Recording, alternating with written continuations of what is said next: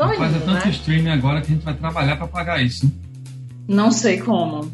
Desesperador. E o pior é que quanto mais a gente tem, mais a gente quer ter, não é verdade? Tipo, ai, É. tem, acontece ali aquele show, aquele, aquele programa específico que você vai ver é justamente no streaming que você não E tem. Você não, Não tem, né? É. Você tem o Netflix, aí você quer o Disney Plus, aí você quer o, O o Prime Video. HBO, Eu sou a, a- a hackeadora aí da, das senhas, porque meu cunhado tem todas. Aí ele sai me passando, entendeu? Gente, vocês viram que teve uma atriz que naquele rede BBB é, a Marcela. o Globoplay com senha emprestada?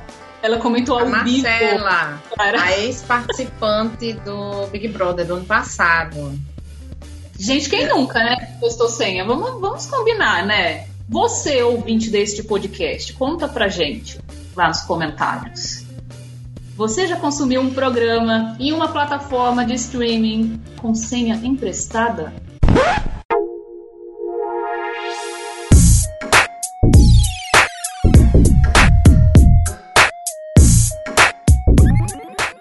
Oi, gente! Está começando o episódio 22 do podcast Papo de Mídias. Eu sou Érica Azusa, jornalista e host deste bate-papo sobre os bastidores midiáticos, sempre com um olhar baseado nos nossos três eixos temáticos: cultura digital, educação midiática e tendências sociais e tecnológicas. Hoje vamos falar aqui sobre o fenômeno do binge watching, esta prática de maratonar conteúdos audiovisuais por horas consecutivas, este hábito de assistir múltiplos episódios de um programa de TV, filmes e séries em plataformas de streaming. E sobre os impactos disso, não somente no mercado da comunicação, mas também no nosso cotidiano, na nossa vida. Vamos também conhecer um projeto de audiovisual que está acontecendo no bairro das Rocas, em Natal, chamado Rocas Flix. E para contar isso pra gente, eu estou aqui com o Felipe Câmara, ele que é professor de multimídia do IFRN e coordenador do projeto Rocas Flix. Seja bem-vindo, Felipe. Olá, Érica, muito obrigado pelo convite. Prazer enorme estar aqui com você e com a equipe Papo de Mídias para a gente discutir sobre esse assunto que é o binge watching, que pouca gente sabe o que é, mas todo mundo acaba fazendo. E também compartilhar com você e seus ouvintes um pouco sobre o projeto Rocasflix, o que é que a gente tem feito ali no campus Cidade Alta do IFRN, ali no bairro das Rocas. Muito bom, muito obrigada desde já você e a toda a equipe. E assim, é, é, legal porque hoje vai ser meio que uma continuação do que nós conversamos naquele dia na live, né? Para quem não sabe, o Felipe me convidou para uma live no canal dele no Instagram, inclusive essa live ainda está disponível lá, então quem quiser depois do podcast pode estar é, ouvindo e vendo a gente lá conversando sobre esse assunto. E em 2019 eu estive num projeto do IFRN é, para falar sobre redes sociais, para contar um pouco da história da Papo de Mídias. Então, é uma parceria já de longa data. Muito obrigada, Fê, pela sua participação desde já.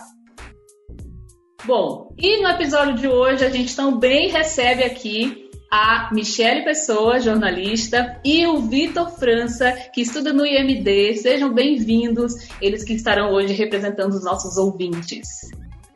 Olá, pessoal. Prazer estar aqui com vocês, participando de mais um episódio do Papo de Mídias. Olá, pessoal. É um prazer também estar aqui participando desse momento. Obrigado, Érica.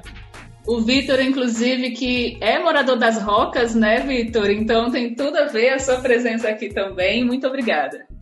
Bom, para a gente então começar, startar aqui o nosso papo, Felipe, conta pra gente quais são as características principais deste fenômeno, do binge watching, que no português né, tem muito a ver com aquela coisa da devoção, de você né, assistir muitos episódios é, consecutivos. Então, eu queria que você começasse é, contando pra gente um pouco desta, das características deste fenômeno. Ok, Érica. É, o binge watching, ele vem ali do inglês, se a gente for fazer uma tradução literal, seria assistir com devoção. Então, você ficar aficionado por alguma coisa que você está acompanhando ao ponto de não conseguir largar dela, não conseguir se livrar dela. Assim, a gente sabe que as produções mais recentes, até a estrutura dos streamings, principalmente da Netflix, que é a líder de, do segmento hoje em dia, já favorece esse tipo de hábito nos espectadores. Então, quando você começa a ver um episódio, por exemplo, de uma série, ele já pergunta ali se você quer pular a abertura. Por vezes ele já pula a abertura automaticamente. Quando você termina um episódio e aí ele já pergunta se você quer pular os créditos e passar para o outro episódio ou assistir aqueles créditos até o final, que numa série da Marvel, por exemplo, acaba sendo essencial ali, porque tem as, as surpresas né, das cenas pós-créditos. Mas a Netflix, ela faz isso justamente para reter ah, o espectador ali na plataforma. É, e já, a gente acaba estendendo um pouco para essa questão das redes sociais. Tem até um documentário da própria Netflix que fala sobre isso, né, que é o dilema das redes que, assim, no serviço gratuito digital, a gente paga com os nossos dados. Então, é muito interessante para essas empresas, essas grandes corporações como Facebook, Netflix, entre outras, que a gente esteja ali preso na plataforma deles. Claro, a Netflix ainda não tem anúncio, a monetização dela vem das assinaturas e ela tem é, é, testado aí maneiras até de cortar aí o acesso compartilhado, como a gente estava discutindo ali no começo, da troca de senhas, compartilhamento de senhas, justamente para aumentar esse ganho.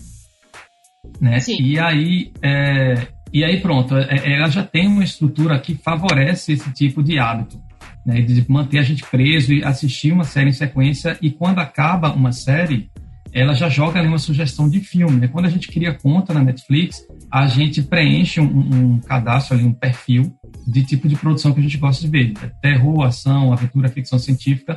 Então, cria-se uma bolha que uh, permite que o sistema jogue sugestões para a gente de conteúdos dele, do acervo, para nós. Né? Seja quando a gente está ali terminando de ver um, um, vídeo, ou seja quando acessa ali para pesquisar, eu quero ver alguma coisa, não sei, ele já joga ali separado, de acordo com o perfil que a gente cadastrou. Só que esse hábito de assistir em maratona não é tão recente assim. Né? Para a galera que já nasceu imersa aí nesse contexto do, do streaming, é uma coisa completamente assim, normal. Mas para a gente, que a gente pegou ainda uma fase ali da, da TV aberta, da TV paga, onde as séries americanas elas tinham episódios é, compartilhados, é, expostos semanalmente, é, a gente tinha que assistir, ele era condicionado a assistir toda semana aquele episódio.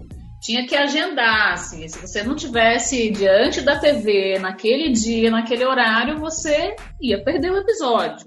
Pois é, é um contexto que a gente vivia condicionado à, à televisão, não é? Porque assim, tipo, ah, tô aqui ocupado com meu, meu estudo, meu trabalho, mas olha, daqui a pouco vai começar a série que eu gosto de ver. Se eu perder na TV aberta, a gente não tinha como rever, né? Só se fosse não vale a pena ver novo.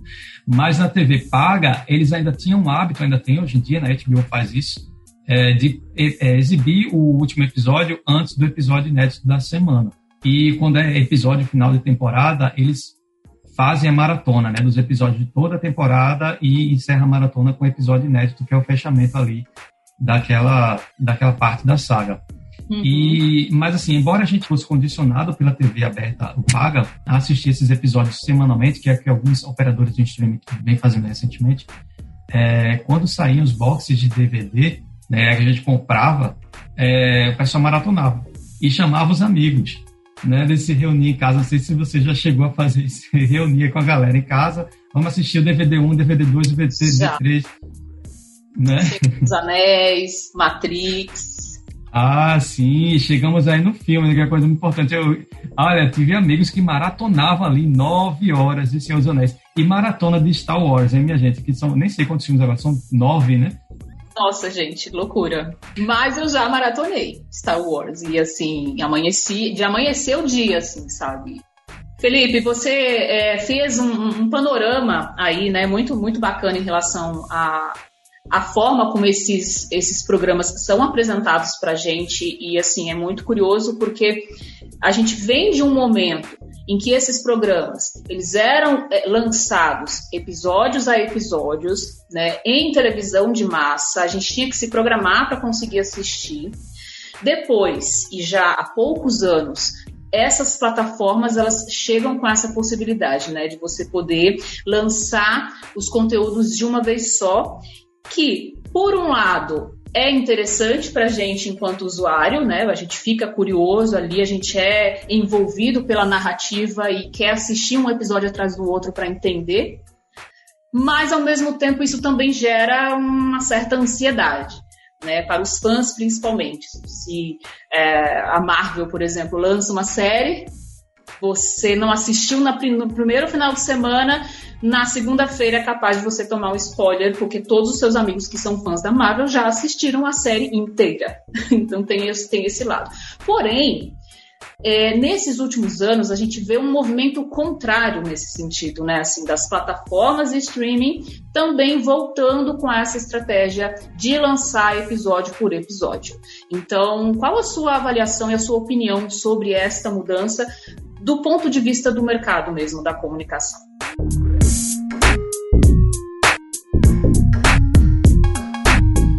É, tem duas uh, justificativas para isso, né? O que alguns produtores defendem, né, argumentam, é que eles querem que as pessoas tenham mais tempo para digerir o conteúdo que foi exposto ali naquele episódio, em cada episódio daquele, é, ao longo de uma semana, ali entre a comunidade que acompanha, aquele, quando a gente acompanha uma novela, uma série, uh, até um, um, desenho animado, um cartoon, um anime, é, a gente começa a fazer parte de uma comunidade. E a gente começa, nessa comunidade, a gente vai discutir sobre o que é que tem acontecido naquilo ali, começa a fazer teorias, começa a especular coisas, surgem até as fanfics aí, né, que, que acabam evoluindo e ganhando outras mídias. E aí é o seguinte, quando havia aquela cultura das séries realmente serem liberadas semanalmente, é, foi uma época que os, os fóruns de série eles tiveram uma profusão muito grande, os fóruns da internet. Então a galera debatia, trocava informações, é, flagrantes de set, que é, é, externava alguma coisa ali, é um flagrante que dizia, ó, oh, vai acontecer isso no próximo episódio e tal. E com as maratonas, isso acabou não acontecendo mais. O que é que acontece? Justamente entra essa questão da ansiedade que você mencionou né, que é, estreia hoje uma temporada completa de uma série na sexta-feira, né, que eles, geralmente têm feito isso para pegar o final de semana, e aí a pessoa tem três dias para assistir. Quando chega na segunda-feira ali, no colégio, na faculdade, no trabalho, a galera já está conversando sobre aquilo. E aí, não raro, você toma um spoiler. Você tem que se desligar da, das redes sociais, você tem que fugir da conversa, ou então se vê obrigado a se antecipar, assistir o quanto você puder daquele conteúdo daquela temporada que foi lançada toda de uma vez, para não ficar sobrando no, nos assuntos e nem acabar recebendo informação que não quer. Nos cinemas a gente viu muito isso acontecer, sobretudo antes da, da pandemia, com as pré-estreias, né? Isso ter ali a sessão de meia-noite da pré-estreia e aí o fã raiz ele vai para a pré-estreia, né? Ele não deixa para ir no primeiro dia de lançamento, porque o primeiro dia de lançamento é para o restante, né? Para quem é fã tá lá de meia-noite. Exatamente. E agora essa galera que, que vai para a pré-estreia, que é fã mesmo, dificilmente sai é, externando spoiler para fora, para além da, da comunidade. Né? As coisas quando chegam a esse ponto é porque já está atingindo um público maior, um público de massa. Né? É, e aí, na estratégia da Disney, que ela tem adotado com, com esses lançamentos das séries agora WandaVision e Falcão e Soldado Invernal, e daqui a pouco vem Loki e vem uma série animada também, é, a gente tem dois caminhos aí. Primeiro é ganhar tempo, né? porque como está tudo compartilhado ali, está tudo sincronizado, é tudo bem planejado, tudo bem traçado, é um conteúdo transmídia que interage ali, série de TV, com, com cinema. Então, quanto mais eu demoro a finalizar uma temporada, mais tempo eu ganho para jogar uma produção no cinema. Claro que com a pandemia, o fechamento dos cinemas, o cronograma da Disney da Marvel desandou aí em parte, né? Mas ainda assim tem esse ganho de tempo. E outra coisa, quando a gente fala especificamente dessa primeira série de, do universo Marvel que eles lançaram agora, tem muita informação em cada episódio, muita informação. Então é muito, muito easter egg, muito detalhe, muita coisa que a gente tem que parar para digerir, para buscar referência, para puxar pela memória. Eita, será que isso daqui é daquele filme? Aí lá vai a gente consultar, procurar no catálogo todinho onde é que foi que aquilo aconteceu. E uma série muito interessante nesse quesito, que eu acompanhava semanalmente, na época era no AXN, é, era Lost. Lost era uma série que envolvia muitas discussões sobre muitas coisas, desde de, de filosofia, religião, é quase Matrix, né? Então, quando você vê Matrix, você vê ali cenas de ação que foram inspiradas até em animes. É, tipo, Ghost in the Shell tá ali em Matrix. É, aquela galera, galera que sobe pela parede, gira no ar e tal, aí pronto, Ghost in the Shell. Essa questão de você estar tá lutando, aí vai, leva um murro, é arremessado contra a parede, racha a parede.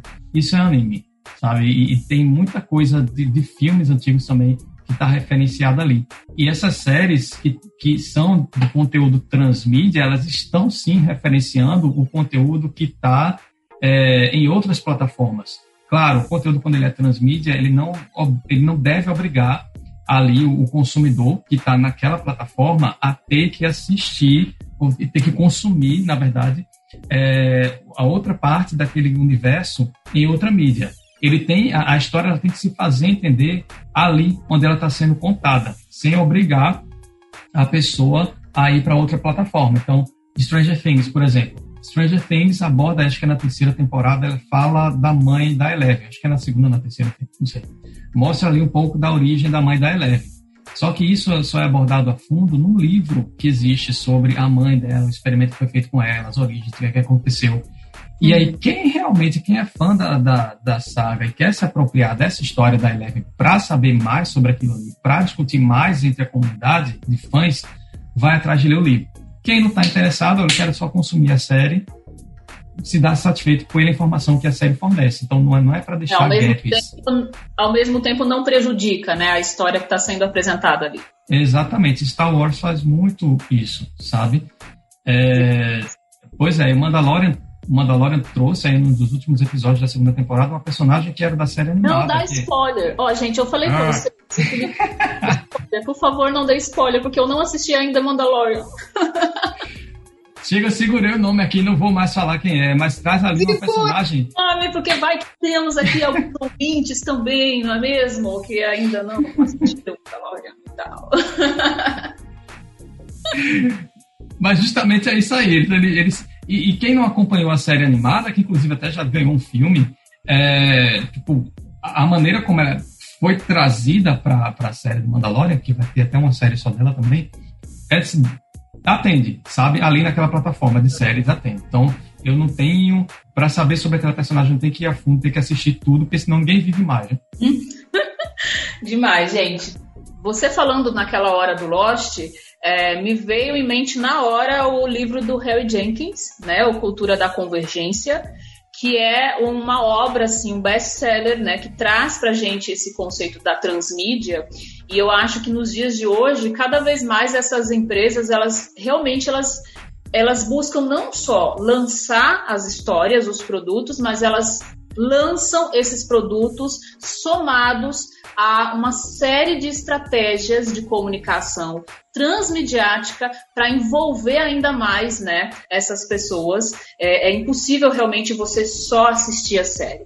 Eu terminei recentemente o WandaVision, eu não quero terminar, eu quero continuar envolvida com a série. E aí eu me envolvo de várias formas. Eu vou buscar os GIFs, eu vou buscar o perfil oficial da série para entender quando é que vem a segunda temporada, eu vou buscar ler os artigos, as informações que tem na mídia espontânea. Eu acho que o binge watching ele vem muito também desse processo, né, Fê? De você meio que se cercar das histórias, não só no processo de assistir em si, mas de conviver com aquilo ali e trazer um pouco daquilo ali para o seu universo né, assim, para sua fantasia, o seu sentimento, e muitas vezes, ainda mais agora em tempos de pandemia, é, deixar de lado é, problemas do cotidiano, né, assim, esquecer um pouco disso e se envolver com essas histórias, acaba sendo também uma forma é, é de, de, deixar, né, de esquecer um pouco os problemas. O que, que você acha disso?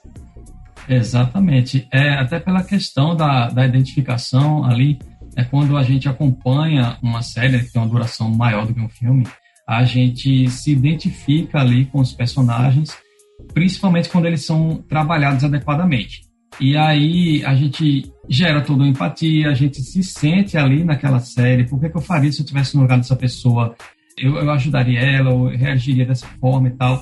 Tanto que às vezes, quando as coisas saem diferentes do que a gente espera, acaba frustrando a, a comunidade de, de fãs, né? Mas o, o principal efeito, justamente, de você maratonar um, um conteúdo que você se identifica muito, é que quando ele acaba, você fica meio para baixo, né? E isso é, é constatado por pesquisa, sabe? Tem, tem uns, umas características que são positivas dentro do, do binge watch, por exemplo, é, encoraja ali o, o, senso de comunidade, né, porque você tem um grupo de pessoas que acompanham aquele conteúdo, estimula a troca de, de informações acerca daquele assunto, alivia o estresse também, provoca, provoca um alívio do estresse, tipo, ah, vou me desligar aqui do meu mundo agora, foi uma coisa que aconteceu e tem acontecido, né, porque a gente ainda está de castigo em casa, não todo mundo, mas boa parte da população ainda está preso por conta da pandemia. Então, a válvula de escape é justamente os serviços aí de, de streaming, que, querendo ou não, foi o que salvou é, a indústria do entretenimento ao longo do ano passado, né? cinemas fechados, teatros fechados. Então, aí as empresas compraram essas empresas de streaming, Amazon, Netflix, tudo mais, Stars Play também, uhum. compraram filmes de, de estúdios de Hollywood para poder é, exibir diretamente não, através da internet. É, e assim, trazendo essa discussão para o nosso mercado, né, eu acredito que a própria fase das lives, o crescimento do consumo de lives, né, e lives assim de longas horas, né, lives de três horas, lives de quatro horas e as pessoas ali envolvidas.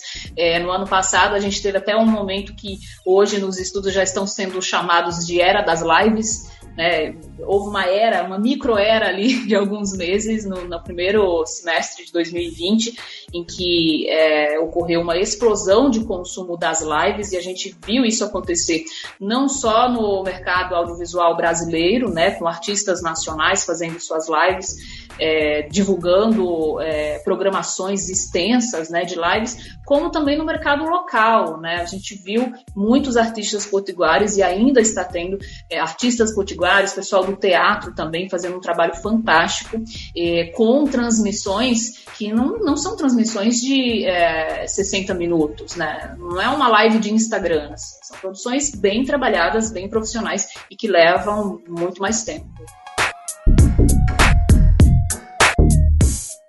Bom, dentro dos conteúdos na, nas mesmas mídias, o que tem sido feito também é você trabalhar muito crossover. Né? Então você tem ali crossover de séries, você tem crossover de filme, você vai criando universos, universos expandidos, é, tanto no cinema quanto na, no streaming, na TV e tal. É, falando de lançamento recente, que a gente vai ter agora, no Brasil, o Godzilla, Kong vs Godzilla que é justamente um, um, um filme oriundo de um crossover ali de três filmes, que lá fora, eu não sei se vai ser lançado aqui no Brasil, que é uma coisa que é comum, principalmente com filmes de, de histórias em quadrinhos. Eles lançam uma, uma prequel, né, um prelúdio em quadrinhos, em histórias em quadrinhos, para a pessoa consumir, quem tem interesse, né, quem é do fandom mesmo, é, quem quer saber mais detalhes sobre a história, compra aquela história em quadrinhos antes de assistir o filme, lê a história e quando vai assistir o filme no cinema já tá por dentro. Eita, isso aqui eu tô sabendo, aquele cara ali que não leu não, não tá sabendo de nada. E, e Kong vs Godzilla tem isso também. Tem uma história em quadrinhos só sobre o King Kong, tem uma história em quadrinhos só sobre o Godzilla contando os eventos que se passaram ali entre os últimos filmes deles e esse que vai estrear hoje já para gerar curiosidade nas pessoas, né? Porque é aquela história também. A gente fala aqui, eu falo aqui que não gosto de spoiler, gente, mas assim, eu tenho plena consciência que muitas pessoas amam e ficam super curiosas com spoilers, e inclusive você divulgar conteúdos é, antes de fazer o lançamento oficial é uma estratégia muito boa de marketing. Né? A gente está vendo isso acontecer agora com o lançamento da nova música da Anitta. Assim, é impossível você não se envolver, sabe? Ela já está há semanas postando fotos especiais, com legendas especiais, homenageando é, brasileiros, homenageando cariocas. E aí passou a divulgar fotos oficiais do clipe. Aí transformou isso no meme. Então está circulando. Assim, é enlouquecedor, sabe? Acompanhar e, e, gera realmente muita curiosidade. Quem não quer ver o clipe novo da Anitta? Você pode até não gostar da Anitta, você pode achar ela ó, não escutar nada da Anitta, mas você vai ficar curioso de saber o que, que essa mulher está fazendo e fazendo um lançamento mundial, né? Exato, e já entrando aí no, no ramo da música, hoje em dia é, é praticamente impossível você pensar o lançamento da música sem que ele esteja acompanhado de um videoclipe que é basicamente o trabalho que a gente está fazendo nesse projeto de extensão do, do Rocketflix, do IFRN, que inclusive um dos artistas que, que foram, uma das bandas que foram contempladas com o edital, vai lançar a música junto com o videoclipe. Então você acaba tendo, é o mesmo conteúdo, então seria, não transmídia, seria cross-mídia. Mas assim, você tem uma, um, um conteúdo multiplataforma que você está consumindo, está livre ali para você consumir, seja só o áudio no, no Deezer, no Spotify da vida, ou o vídeo mesmo ali no, no YouTube. Uhum, perfeito, perfeito. Daqui a pouco a gente vai até falar mais, viu, Felipe, sobre o Rocas Flix. Eu queria então agora passar para as perguntas dos ouvintes, né? E Vitor, Michele, cadê vocês? Apareçam, querem comentar alguma coisa, querem fazer perguntas? Levando para o lado do consumo. Hoje a gente tem a narrativa transmídia e o crossover, né? E a gente está vendo que cada vez mais as pessoas estão é, utilizando não só o audiovisual, mas também ele, né? Enquanto consumo, para uma forma de relaxar, desopilar ou, ou sair daquele meu lugar da, da, da, da, diária, da rotina, né, do estresse, né? Você vê que isso pode é, adoecer um pouco né, o indivíduo com tantas maratonas, né, porque eu fui pesquisar um pouco o assunto e eu descobri amigas que fazem 10 horas, né, por dia de maratona, né, uma que faz 5 horas, né, que tem crianças pequenas, então, quando consegue fugir, corre para os seriados, né, para os filmes e usa isso como aquela válvula, né, que a gente tanto precisa. Bom, já existe pesquisas é, acerca desse assunto, né, desse hábito, só que os, os resultados delas são voltados mais para a galera que é hardcore, sabe, que maratona mesmo, é aficionada. Por quê? Quais seriam os efeitos de longo, médio e longo prazo para um pessoal que acompanha muito, faz muito maratona de séries? Aí tem obesidade, é, pressão alta, é, hipertensão, glicose alta, colesterol alto, porque acaba se tornando uma pessoa sedentária, sabe? Então está muito preso dentro de casa. Isso prejudica até as relações interpessoais, familiares e no trabalho e nas outras atividades que porventura a pessoa venha ter. E dependendo aí do tipo de conteúdo que ela assiste, pode provocar até uma alienação acerca da realidade, né? Então ela acaba se tornando ali condicionada a uma visão do tipo de conteúdo que ela está consumindo que pode ser, e ela pode fazer uma distorção ali na mente dela em relação ao que ela tem de fato ali na vida, no cotidiano dela. E muitas vezes, né, é difícil a pessoa perceber que está passando por isso, né, Michelle? Assim, às vezes você precisa ter uma atenção especial, sei lá, alguém da família, você percebe que essa pessoa está completamente isolada socialmente, né? Você convida para fazer um, um call aqui com a família, nunca quer participar. Né? Você é, percebe que aquela pessoa não tem outro assunto, só fala daquele assunto, é, pode ser indícios, né? Então eu acho que cabe muito também, né, Felipe, da gente é, observar o outro, né? Às vezes até amigos mesmo, assim. É, porque é, realmente são situações que assim o binge watching quando ele é extremamente exagerado, ele pode gerar muitas doenças, o Felipe citou exemplos aí também, é, e muitas vezes essas doenças elas começam com uma simples fadiga, né, um simples cansaço e começa com a falta de uma qualidade de sono, você não consegue dormir direito, né, por vários e vários dias. Então, eu acho que é interessante tanto para a gente se observar, porque a gente se envolve mesmo, né, com essas histórias, ainda mais agora em pandemia, mas também observar os nossos amigos, observar os nossos colegas. Tem uma pesquisa, enquanto o Felipe estava comentando até, estava checando aqui, uma pesquisa divulgada pela BBC no ano passado, constatou que 80% das pessoas que praticam binge watching, elas sacrificam o sono. Elas, elas usam exatamente o período da noite para maratonar, né? e muitas dessas pessoas, elas têm vergonha de reconhecer que praticam maratonas. Elas se sentem improdutivas ou achando que estão ali perdendo tempo. Mas por outro lado, é muito engraçado, né? Essa mesma pesquisa mostrou que pelo menos um quarto das pessoas já mentiram sobre ter visto uma série.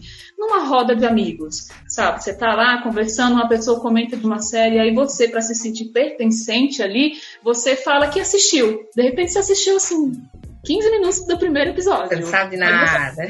Então conhece a série para se manter ali no grupo.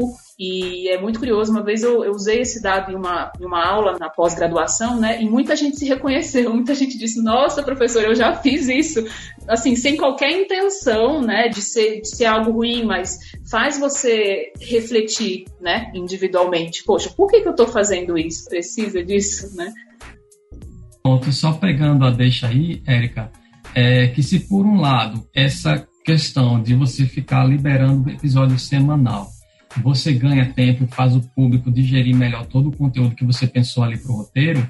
Por outro lado, é, liberar tudo de uma vez é uma estratégia de marketing, sim, de venda, sim, porque é hype, é buzz, vai todo mundo falar sobre aquilo, vai subir hashtag nos trends do Twitter e ninguém quer ficar de fora, ninguém quer estar de fora de uma tendência, ninguém quer estar fora da rodinha de conversa, tipo, ah, aquela, aquele conteúdo só tem naquele streaming, então agora eu vou ter que assinar, nem que seja para fazer a malícia ali dos sete dias gratuitos para assistir oh. aquela série para não ficar de fora da conversa. Então é sim uma estratégia de marketing para tentar atrair mais assinantes. Bem lembrado, bem lembrado. Deixa eu pegar esse gancho exatamente da estratégia e juntar com um aspecto que o Felipe falou lá no começo, que é a questão do crossover. É, é uma estratégia muito interessante, pelo menos, quando a gente junta dois universos aparentemente diferentes, mas tem um gancho, um link, que quando você consegue juntar, realmente dá algo explode cabeças. Agora é interessante, a gente não vê tantos crossovers quanto a gente queria ver. Eu quero muito ver vários crossovers, inclusive alguns são anunciados, é feito todo buzz e aí depois murcha, não acontece.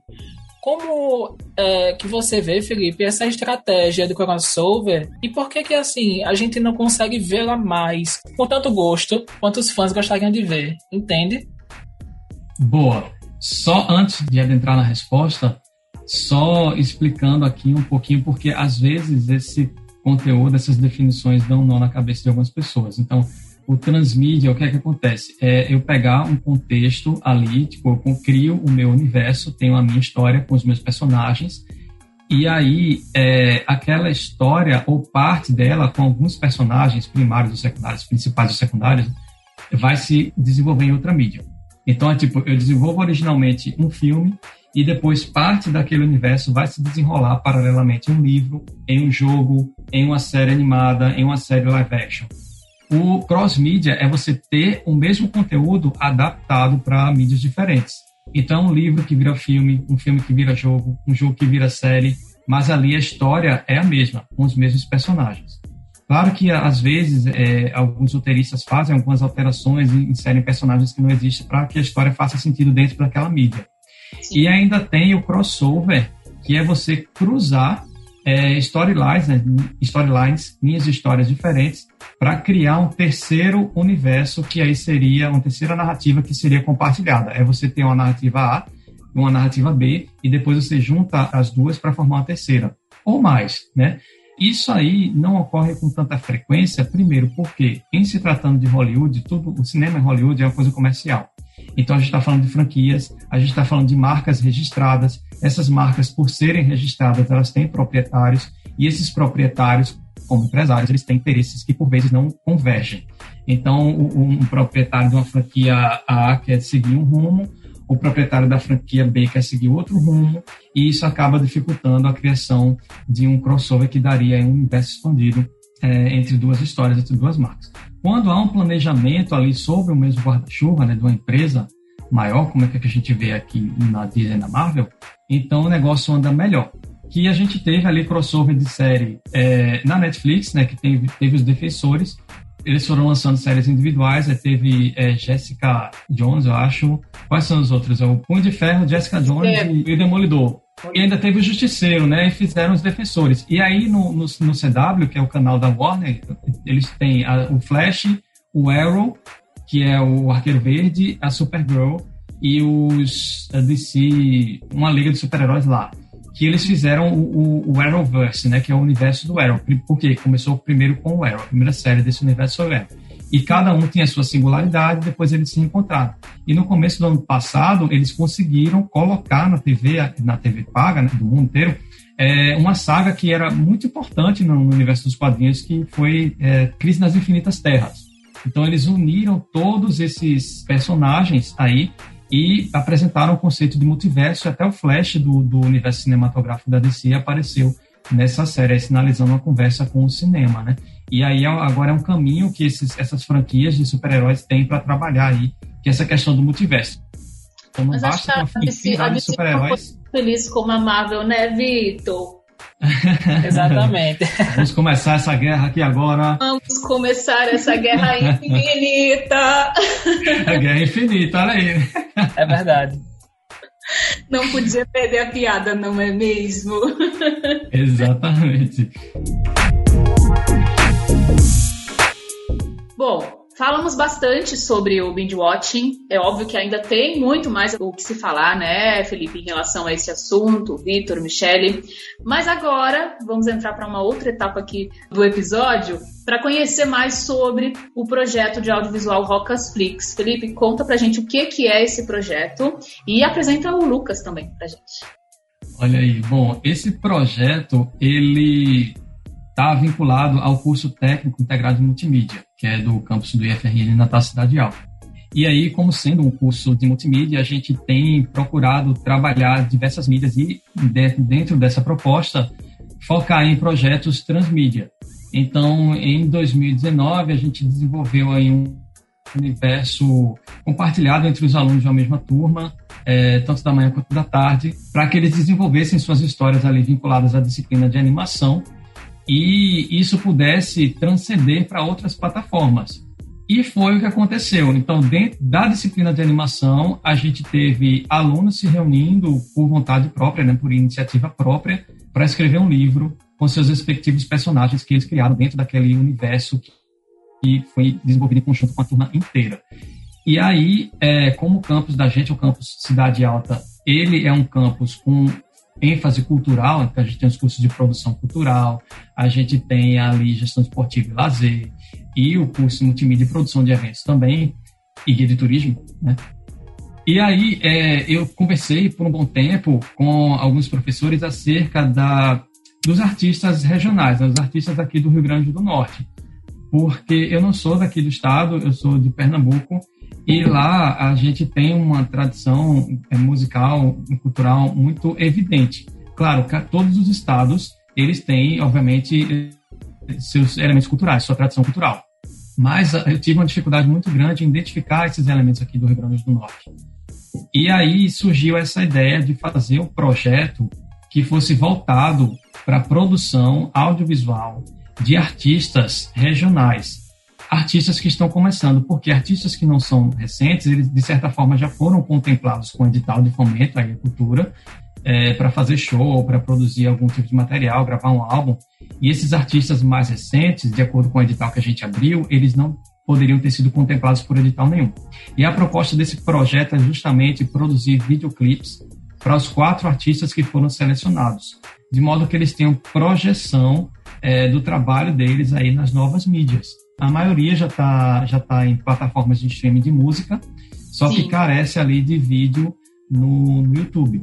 E é muito difícil, é muito caro, né? Você produzir um clipe musical, enfim, se a pessoa for tirar do próprio bolso, e principalmente para quem está começando, é mais difícil ainda, né? Exatamente. E aí a gente vai ter ali, tem os artistas né, com suas produções autorais, já as músicas já produzidas em estúdio, a gente está produzindo os clipes deles e aí vai fazer essa divulgação posteriormente ao final do projeto, porque o Cidade Alta ele tem ali no curso de multimídia de produção cultural um acervo muito bom de equipamento. E os alunos eles recebem qualificação técnica boa o suficiente para desenrolar material de qualidade. E o Lucas é um deles. Ele já vem, não só, já está no terceiro ano, terminando o terceiro ano do curso, e já trabalha na área como fotógrafo e videomaker que está nesse projeto comigo. A gente já dirigiu a primeira parte do videoclipe na semana passada, inclusive. Eu estava até espiando, viu, Lucas, o seu perfil no Instagram, porque o professor Felipe me enviou. Parabéns pelas fotos já desde já. E conta pra gente, né, como é que é, como que está sendo para você essa experiência? Assim, de um lado, vocês estão apoiando esses projetos e ao mesmo tempo você e os demais estudantes, né, acabam é, tendo uma experiência prática muito importante, né? Então, realmente é uma experiência muito diferente, porque a gente vai estar tá num ambiente de trabalho, é um set de filmagem, e é um set que é igual a um set normal, sendo que é composto por alunos e todos estão ali com o propósito de, de fazer a prática profissional, colocar na hora do set, na hora da gravação, os conteúdos que a gente já aprendeu em sala de aula. Então, assim, são momentos ímpares, são momentos que a gente está trabalhando com o professor, no caso o Felipe, e isso é muito legal, é realmente coisa única, assim. Que bacana. E aí você trabalha, a sua equipe tem quantas pessoas? A equipe do Rockasflix hoje ela tá com 10 pessoas, se eu não me engano. A gente tem na equipe a Alice, Karine, o Edmundo, a Yasmin, a Juliana Vitória, a Kathleen, que trabalha com a banda Plutão, já foi Planeta, é, o Luiz Felipe, Maria Luísa, Miriam, Catarina, o Lucas e a Vanessa. A maioria é, são alunos de multimídia. A gente tem a Kathleen, que é aluna de eventos, que já tem experiência nessa área também, assessoramento e produção de conteúdo para bandas. E todos eles têm suas respectivas funções e tal. E a gente tem as reuniões de, de briefing com os artistas, depois a reunião de ideação, aí cria todo o roteiro, faz é, storyboard animatic, apresenta, bate o martelo ali com o artista e depois faz o agendamento da, das locações para fazer as captações. Uhum. E todo esse processo vai levar quanto tempo? Vocês estão agora então nessa fase de captação, depois edição, quanto tempo isso vai levar? E quando a gente, né, eu e todos que estão aqui participando, você que está ouvindo o podcast também, quando que a gente vai poder conferir este trabalho é, das rocas para o mundo, né? Porque a partir do momento que postar aí nas redes sociais, vai estar para o mundo. Exato, a gente tem que concluir isso até o início de julho. Então a gente está dando uma acelerada agora, até porque teve uns imprevistos de produção. Produção sempre tem, né, os imprevistos. É, agora a gente está no impasse de elenco para achar gente que esteja disposta a encarar uma encenação no meio de uma pandemia. Né? E, é, e é um projeto assim que a gente está acionando é, é, artistas envolvidos com campos de alguma forma, né? porque tem dança, tem artes cênicas ali. E os professores de outras áreas do próprio campus, né, dos outros cursos do Cidade Alta, também estão me ajudando nessa jornada. E aí é fechar alguns detalhes para poder amarrar aí, a finalizar, né, fazer a pós-produção e colocar tudo online. A gente vai quer divulgar os quatro simultaneamente ali, fazer até um, estou até estudando uma estratégia de divulgação dos quatro. No projeto, eu tô com o diretor de fotografia, eu atuo pensando nos planos, nos contraplanos, pensando nos ângulos que vão ser filmados e como essas coisas vão passar a mensagem da música, a mensagem que já foi proposta. No caso, a gente tem a letra e depois a gente faz um briefing, montando um roteiro. E daí, nesse meio, vai ter a ideia do artista, que vai ser somada com a ideia da equipe, e vai resultar na mensagem principal, que vai ser transmitida pela música junto com o videoclipe, né? Com essa sensação é, auditiva e de visão. E daí Sim. eu trabalho nisso, vendo os ângulos, ajudando. E no momento acaba que a gente faz produção também, ajuda, ah, pega ali alguma coisa, ajuda a montar aquilo lá, não, vem comigo aqui, ali. E é, faz parte do. Né? É. Acaba fazendo de tudo um pouco. Acaba mesmo. que fica ali, sim. É. Então, conta pra, pra gente como, como a gente pode ter acesso né, ao projeto, enfim, acompanhar e qual é a previsão de lançamento. É, cada artista vai lançar o videoclipe em seu canal, né, para estar vinculado ali às suas estratégias de lançamento do, dos singles, porque essas músicas deles eles são inéditas. Né? Então, é, alguns artistas vão conseguir lançar essas músicas junto com os vídeos outros talvez um pouco antes ou até um pouco depois, porque alguns deles precisam finalizar, trabalhar melhor ali a, a captação do áudio da música. Mas cada um vai ter o vídeo no seu canal e a gente vai fazer, né, junto a, ao campus Cidade Alta, ao setor de comunicação social e eventos, uma divulgação uma centralizada para projetar eles e eles vão ter aí caminhar com as próprias pernas posteriormente, né, com o material que a gente vai entregar para eles.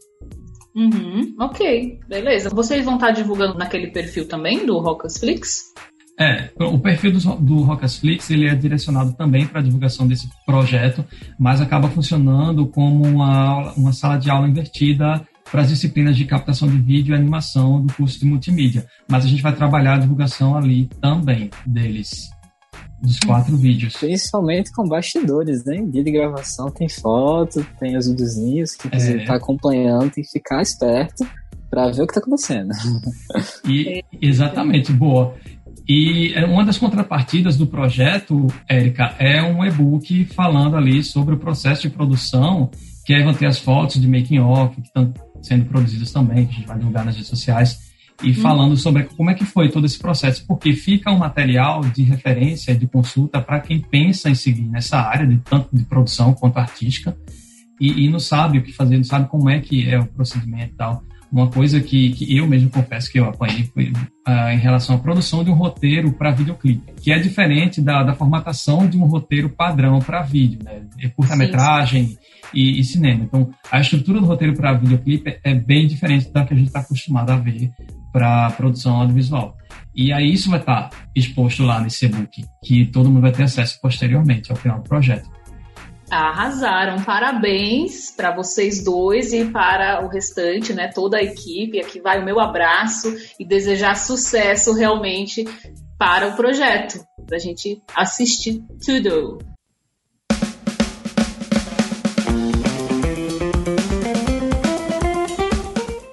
Estamos chegando à nossa etapa final aqui do podcast com o quadro Dica da Papo. Felipe, você que é o nosso convidado central deste episódio, nos conta qual é a sua dica para os ouvintes.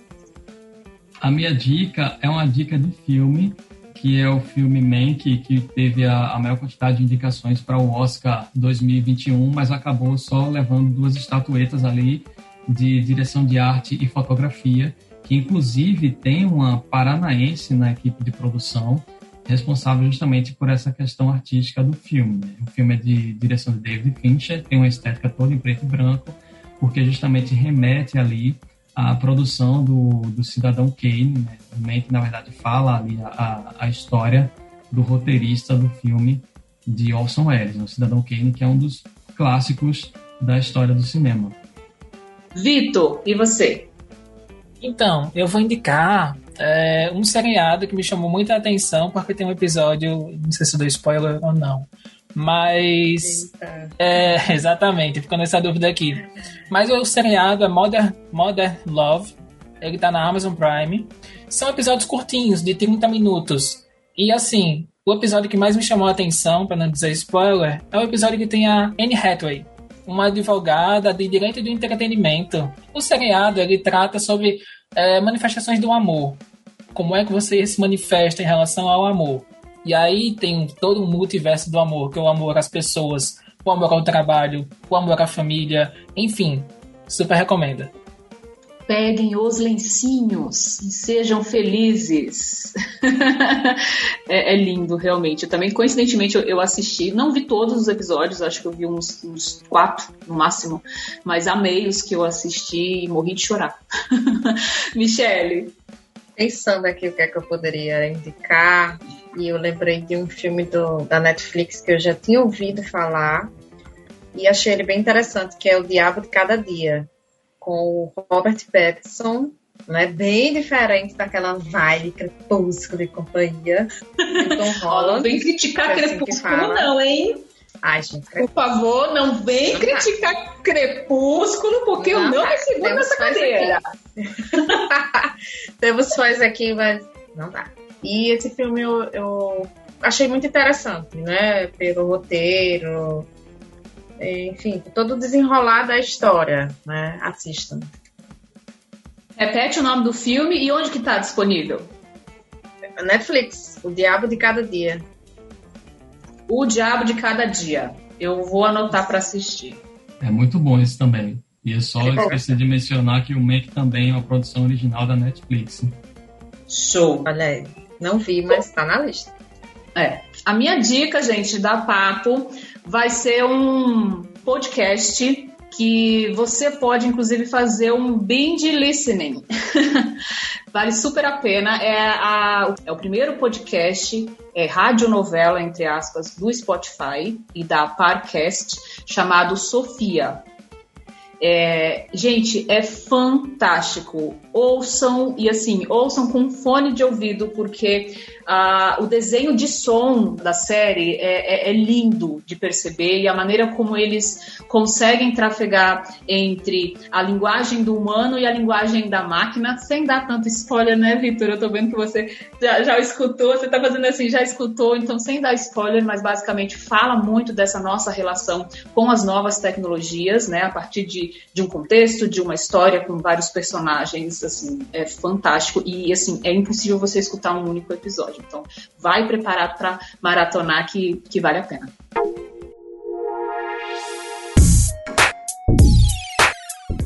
Bom, e para a gente fechar, falem aí, né, onde as pessoas podem encontrar vocês nas, nas redes sociais. Felipe, você começa. Bom, podem me seguir lá no Instagram, arroba Felicam com dois L. Eu compartilho alguns conteúdos relacionados às disciplinas multimídia, né, design e, e animação e marketing também, né? Envolvendo ali brand e tal. E tem o Instagram do Rocasflix, arroba Rocasflix, para vocês aí ficarem por dentro do que, é que a gente anda produzindo ali nas rocas, bem como do lançamento dos quatro videoclipes que a gente está gravando aí nessa primeira etapa do projeto. Bom, pessoal, é, eu tô lá no Instagram também, é Vitória92. É, me sigam para mais postagens lá. Basicamente, eu não, eu não tenho um tema específico, mas são temas engraçados. Temas que divertem, pelo menos. É, nas redes, né? Eu tô como a Mia Underline MPP. Então, pode me seguir lá, hein? Temos o podcast 22 da Papo de Mídias. Temos! Temos! Esperamos que vocês gostem. Gente, vocês não sabem, mas foi tudo ensaiado esse encerramento, tá? Felipe Câmara, muito obrigada pela sua presença aqui no podcast Papo de Mídias. Eu que agradeço mais uma vez o convite, Érica. Muito bom estar aqui trocando a ideia com vocês, falando da, das experiências, ouvindo sempre a bagagem que cada um tem, né, contribuir, enriquece o nosso repertório. E queria aproveitar também para agradecer aí os servidores, os professores técnicos administrativos que têm me ajudado nesse projeto do Rocketflix que a gente falou aqui que é Marilande, Vanessa, Rafaela, Paulo, Chilton, Nara e Keila. Eita, não esquece de ninguém. Não esquece de ninguém, não. Muito bom, muito bom. Um abração também para todos os professores. A gente sabe o quanto é trabalhoso, né, fazer esses projetos e, e é muito importante ter realmente equipe, ter braços é, para dar conta e orientar os alunos e cuidar de tudo. Desejo muito sucesso para o Rocas Flix e para os projetos que você vem desenvolvendo lá junto com o IFRN. Muito obrigado, muito obrigado. É recíproco. Uhum. Vitor, Michele, muito obrigada também pela participação de vocês. Fico muito feliz e sejam é, sempre bem-vindos aqui no podcast. Obrigada, um prazer participar, né? Mais um episódio e mais um tema tão importante, né, para os nossos ouvintes.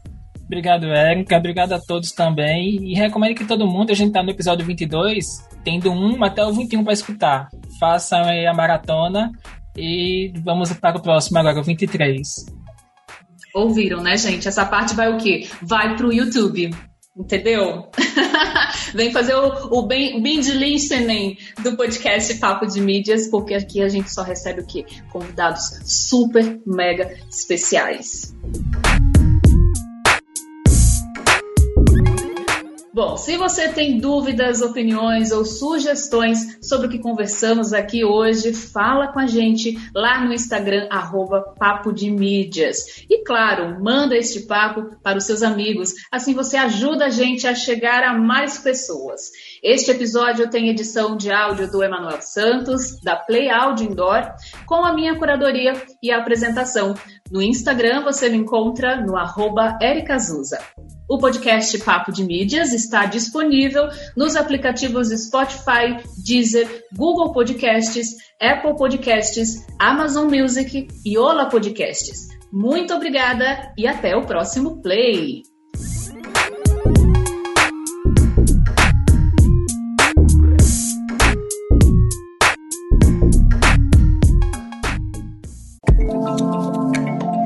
Este podcast é produzido por Play Áudio Rádio Intor. Play Áudio Rádio Intor.